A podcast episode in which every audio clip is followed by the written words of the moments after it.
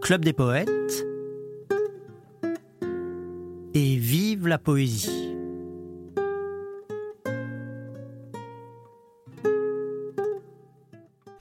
Que je reste où je suis, le ciel est à moi.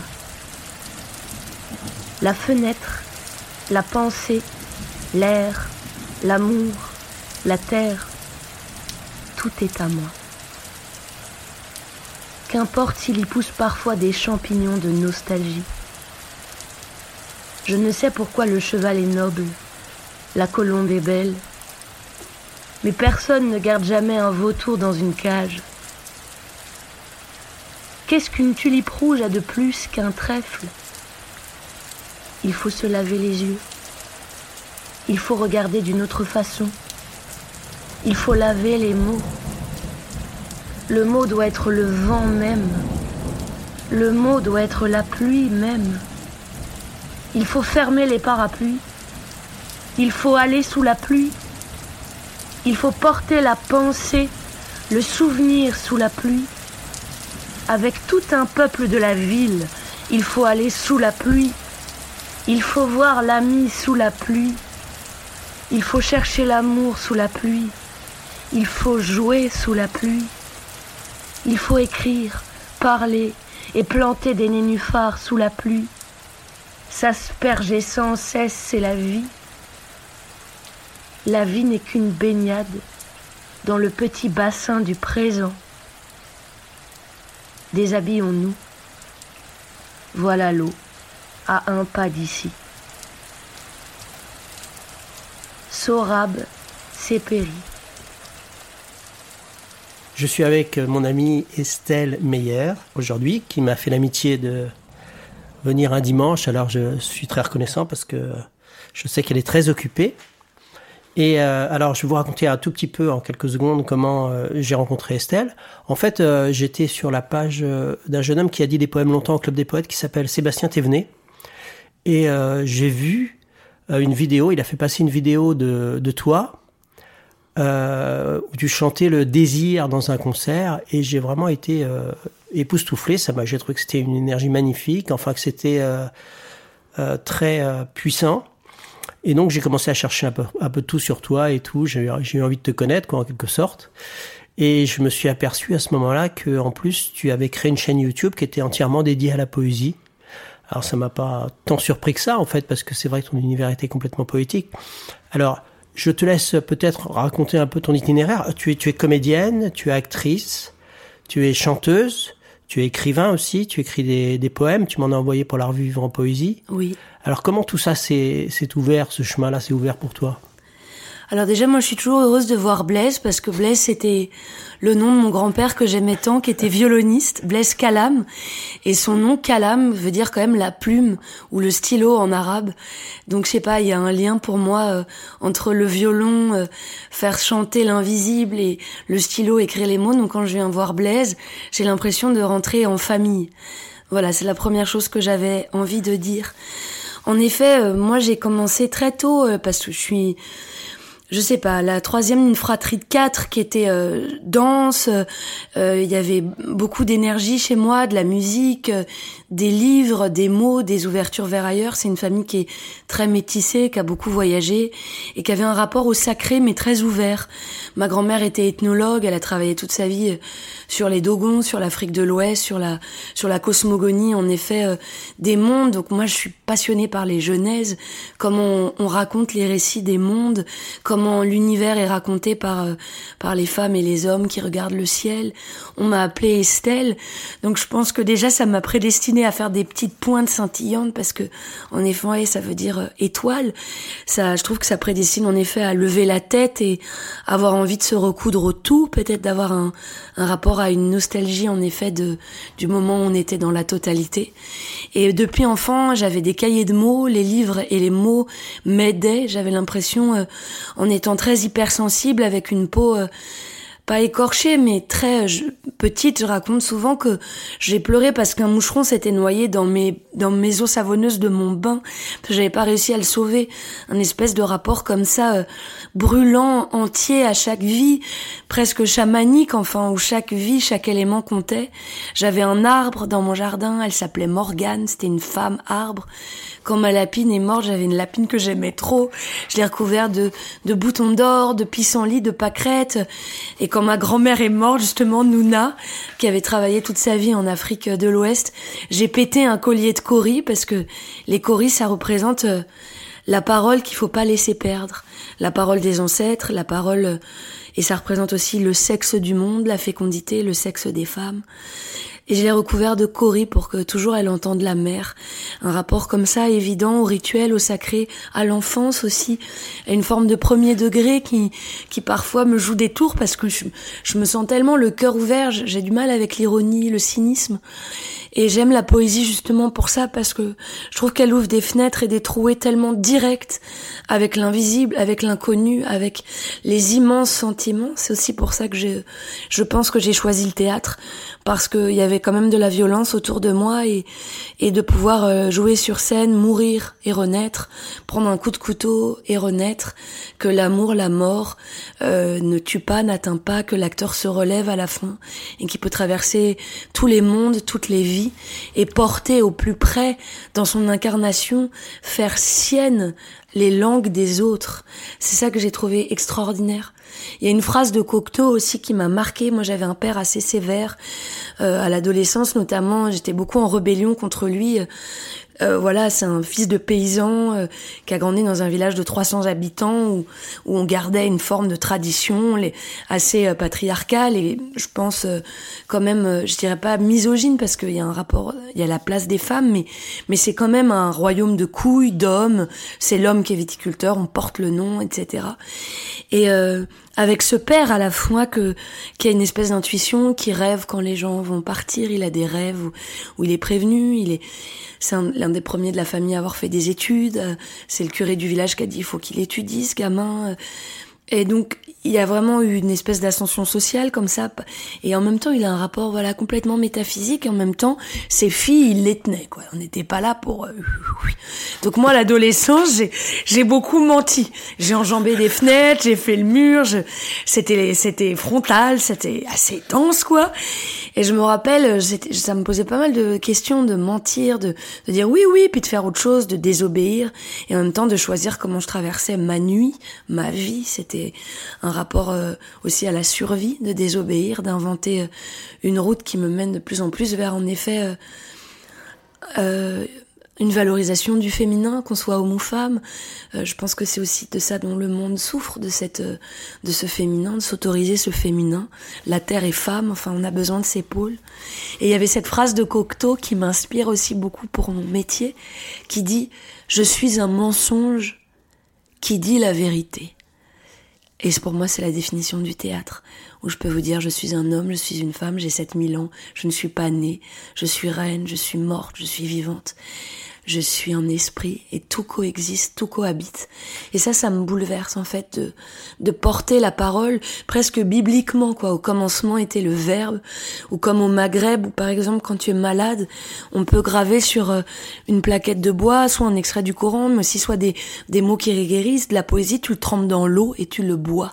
Vraiment, le mot te guérit. Le mot a une vibration qui te soutient. Et voilà, pour moi, la beauté, c'est c'est le grand, souffle qui aide à vivre et qui donne du sens à, à tout le reste.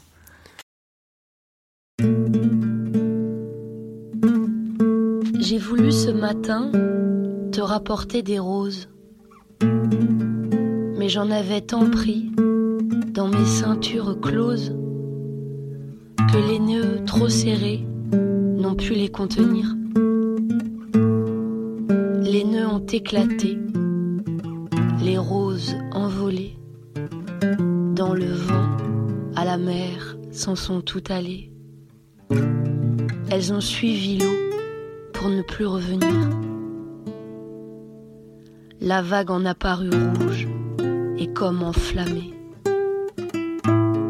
Ce soir, Ma robe encore en est toute embaumée. Respires-en sur moi l'odorant souvenir. Marceline déborde Valmore.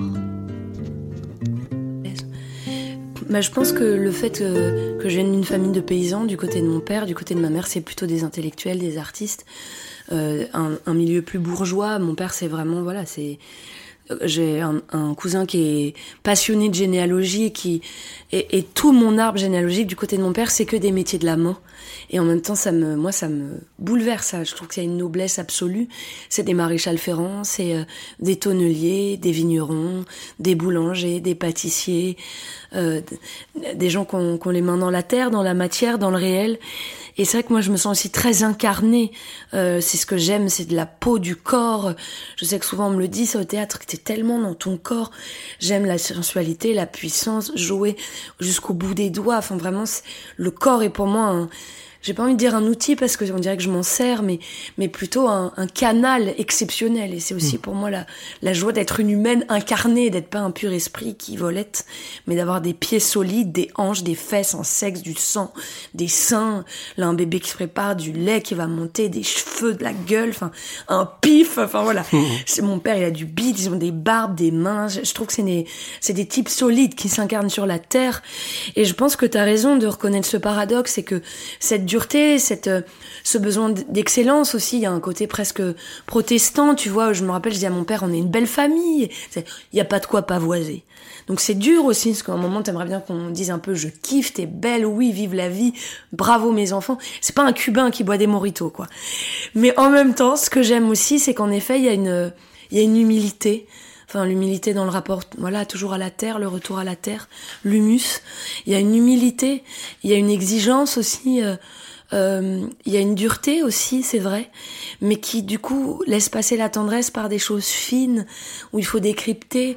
C'est pas sorti comme un soleil, la lumière elle est plus filtrée et en même temps ça m'a donné un sens euh, du travail en effet où nuit et jour, euh, euh, été comme hiver, euh, bah, mon grand-père, mon oncle, ils, sont euh, en claquettes, en short, et ils sont dans les vignes à 6 heures du matin, à s'occuper de leurs vignes, à se faire du souci en regardant ciel, quel est le temps qu'il va faire. Pour moi, il y a une poésie aussi absolue, même de cette âpreté de la terre, de cette presque de destin, d'un, vraiment, tu as une dimension en effet qui est plus grande que toi. Tu n'es pas tout puissant sur ta nature. Tu vas essayer de cultiver. Euh, ouais, il y a un rapport presque aussi biblique, quoi. Le travail des hommes, des femmes, euh, et en même temps, avec en effet cette cette difficulté, je pense, à dire que j'aime, à dire, euh, enfin pas moi, mais dans cette famille, tu vois, à exprimer le sentiment moi, je suis un peu un ovni aussi chez les miens. Tu vois, je touche, j'embrasse, je dis les mots. J'ai même un verbe qui est, qui est généreux, qui a besoin de sortir. Je le sens, moi, quand je peux pas donner. Au bout d'un moment, c'est comme si j'avais trop d'eau. Il faut écoper. Enfin, c'est comme un arbre qui pousserait constamment. Il faut cueillir les fruits. Sinon, ça lui fait beaucoup. Enfin, c'est con, quoi. Donc, je pense qu'il y a un contre-pied aussi de ça. Et en même temps, euh, tu vois, mon oncle, justement, dans tous les Noëls, il me demande de faire un concert pour tout le village. Où il y a tous les vignerons qui viennent, où j'essaie de la poésie, je fais se toucher les gens, euh, prier d'une façon ouverte, de juste poser une intention d'amour. Et j'aime tellement. Tu vois, j'ai aussi un rapport paradoxal avec ça. Ce, c'est, je me sens aussi, euh, je pourrais pleurer juste en voyant les visages et les vies euh, de ces êtres que je trouve si belles, si dévouées, si bonnes. Le soir de Noël, avec mon oncle, on, allait nourrir les chevaux. C'était mon grand-père qui faisait ça parce que c'est tout ce peuple animal qui a accueilli le, petit bébé avant les, avant les hommes.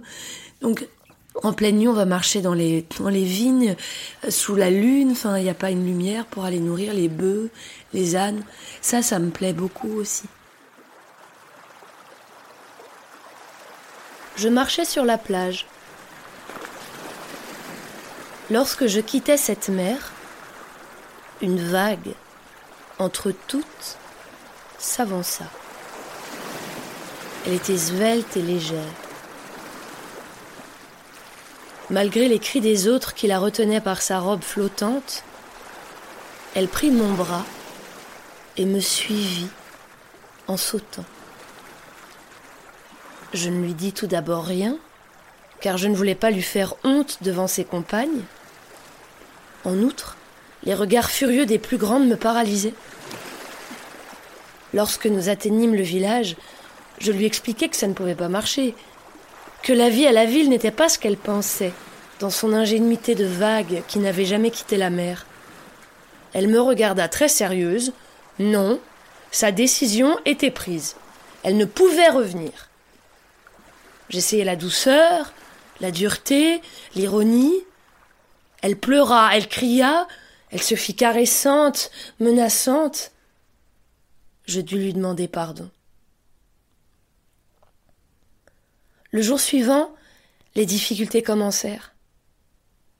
Comment monter dans le train sans que nous voie le contrôleur, les voyageurs, la police?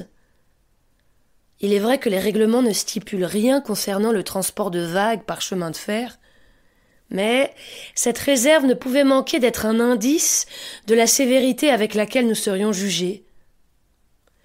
Après mûre réflexion, je me présentai à la gare une heure avant le départ. J'occupais ma place, et alors que personne ne me voyait, je vidai le réservoir d'eau et versai à la place, avec précaution, mon ami.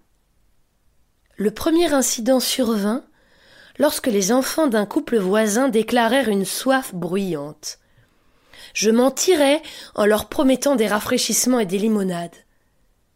Ils allaient accepter, quand une autre personne assoiffée se présenta. Je pensais l'inviter également, mais le regard de son compagnon m'arrêta. La dame prit un gobelet en papier, s'approcha du réservoir et ouvrit le robinet. À peine avait-elle rempli son gobelet à demi que je m'interposai entre elle et mon ami. La dame me regarda avec stupeur. Alors que je demandais des excuses, l'un des enfants vint ouvrir le robinet, je le fermai avec violence. La dame porta le gobelet à ses lèvres. Pouah Cette eau est salée. L'enfant lui fit écho. Quelques voyageurs se levèrent. Le mari appela le contrôleur. Cet individu a mis du sel dans l'eau. Le contrôleur appela le chef de train. C'est vous qui avez mis quelque chose dans cette eau? On me fit descendre. Après bien des péripéties, je pris le train et après quelques heures d'un voyage fatigant, j'arrivai à Mexico. Je sautai dans un taxi et me fis conduire chez moi. En arrivant à la porte de mon appartement, j'entendis des rires et des chants. J'eus une douleur dans la poitrine, comme le coup de la vague de la surprise quand elle nous frappe en plein. Mon ami était là, chantant et riant comme toujours. Comment es-tu arrivé? Très simplement, en train. Quelqu'un, après s'être assuré qu'il ne s'agissait que d'eau salée, me versa dans la locomotive. Le voyage fut agité. J'étais soudain panache blanc de vapeur, et puis je retombai en pluie fine sur la machine. J'ai pas mal maigri, et j'ai perdu bien des gouttes. Sa présence changea ma vie. Cette maison au couloir obscur et aux meubles poussiéreux se remplit d'air, de soleil, de rumeurs et de reflets verts et bleus. Population innombrable et heureuse, tout en réverbération et en écho. Que de vagues en une vague, et comment elle peut faire d'un mur, d'une poitrine, d'un front en les couronnant d'écume, une plage, des rochers, des récifs. Il n'était pas jusqu'aux abjects recoins de la poussière et des détritus qui ne fussent touchés par ses mains légères. Tout se mit à sourire, et partout brillèrent des blanches dents. Le soleil entrait avec plaisir dans les vieilles chambres et il y demeurait des heures, alors qu'il avait abandonné depuis longtemps les autres maisons dans le quartier, dans la ville, dans le pays. Et plusieurs nuits, fort tard, les étoiles scandalisées le virent sortir en cachette de chez moi. L'amour était un jeu, une création perpétuelle. Tout était plage, sable, lit, au drap toujours frais. Quand je la prenais dans mes bras, elle se redressait, incroyablement svelte, comme le tronc liquide d'un peuplier. Et cette sveltesse fleurissait aussitôt en un jaillissement de plumes, en un panache de rire qui retombait sur mes cheveux et mes épaules pour me couvrir de blancheur. Ou bien elle s'étendait devant moi, infinie comme l'horizon, jusqu'à ce que je me fasse moi-même horizon et silence. Pleine et sinueuse, elle m'entourait comme une musique ou des lèvres immenses. Sa présence était un va-et-vient de caresses, de murmures, de baisers. J'entrais dans ses eaux. Je me noyais à demi, et en fermant les yeux, je me retrouvais très haut, à la cime du vertige, mystérieusement suspendu, avant de tomber comme une pierre et de me sentir déposé doucement, au sec, comme une plume. Rien n'est comparable à dormir bercé par ses eaux, si ce n'est de s'éveiller, frappé par mille fouets, joyeux et légers, mille agressions qui se retirent en riant, mais je n'atteignis jamais son centre. Jamais je ne touchais le nœud de son être. Sa sensibilité se propageait par ondes, mais excentrique, et se répandait chaque fois plus loin, jusqu'à atteindre d'autres astres. L'aimer, c'était se prolonger en contact éloigné, et vibrer avec des étoiles lointaines que nous ne soupçonnons pas. Quant à son centre, non, elle n'avait pas de centre, sinon un vide semblable à celui des tourbillons qui m'aspiraient et m'asphyxiaient. Étendus, l'un à côté de l'autre, nous échangions des confidences, des chuchotements, des rires. Elle se ramassait sur elle-même, retombait sur mon sein et se déployait comme une végétation bruissante. Conque, elle chantait à mon oreille, elle se faisait humble et transparente, jetée à mes pieds comme un petit animal, eau douce. Elle était si limpide que je pouvais lire toutes ses pensées. Certaines nuits, sa peau se couvrait de phosphorescence. Et l'embrasser, c'était embrasser un morceau de nuit tatoué par le feu.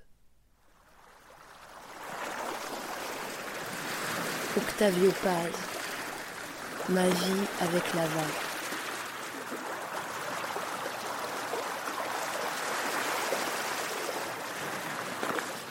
Ce qui frappe euh, un peu dans, ton travail, et c'est la manière d'ailleurs dont, je l'ai reçu euh, dès que, que je l'ai vu, c'est justement euh, cette relation avec quelque chose qui est bon de l'ordre de bien sûr de l'art et du spectacle, mais avec une, un retour à quelque chose d'originel et d'essentiel dans le sens de l'art et, de, et du théâtre, par exemple, qui fait que on a l'impression qu'on est tout à fait absolument euh, à l'écart de tout ce qui pourrait être du divertissement, mais qu'on est dans quelque chose justement qui est le partage d'un moment présent avec toi, qui est un moment qui euh, a vocation à agir sur les personnes.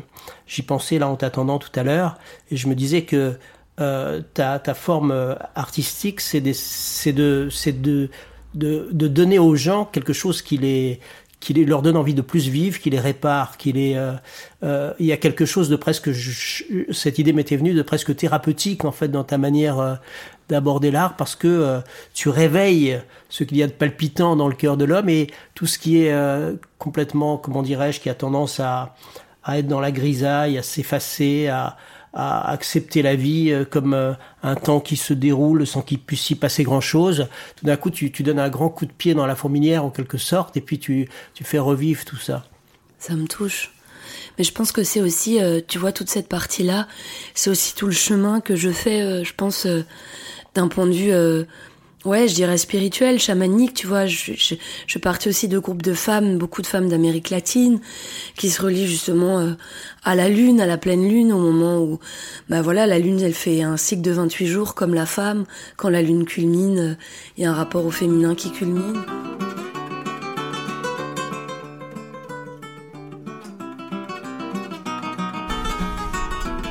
La lune, dans la forge est entrée en son jupon de nard empesé. L'enfant regarde, la regarde. L'enfant est là qui la regarde. Et dans les airs commotionnés, la lune aux deux bras écartés a découvert lubrique et pur ses deux seins de métal dur. Lune, lune, lune, va-t'en, car si surgissaient les gitans, avec ton cœur ils forgeraient colliers et bagues d'argent. Laisse l'enfant, je veux danser. Et lorsque viendront les gitans, sur l'enclume ils te trouveront, tes petits yeux fermés seront.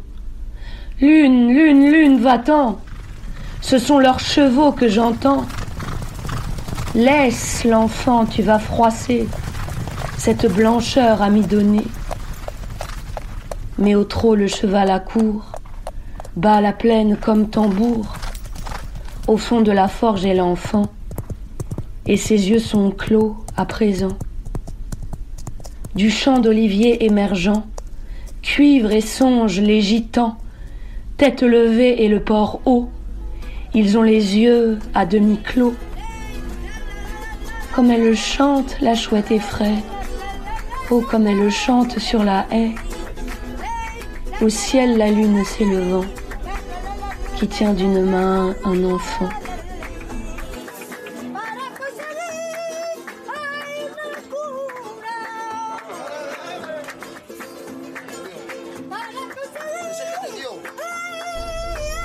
Et dans la forge, les gitans versent des larmes en criant. Mais le ciel la couvre et la voile, le ciel la couverte d'un voile. Federico Garcia Lorca. C'était Et vive la poésie, l'émission hebdomadaire du Club des poètes. Et pour terminer, quelques mots du fondateur Jean-Pierre Renet. Bonsoir amis, bonsoir, qui que vous soyez, où que vous soyez, si vous avez quelque chose sur le cœur, quelque chose qui passe difficilement, Écrivez-moi, écrivez-moi tout de suite comme on écrit à un ami et nous serons peut-être un peu moins seuls. Bonsoir, à la semaine prochaine et vive la poésie.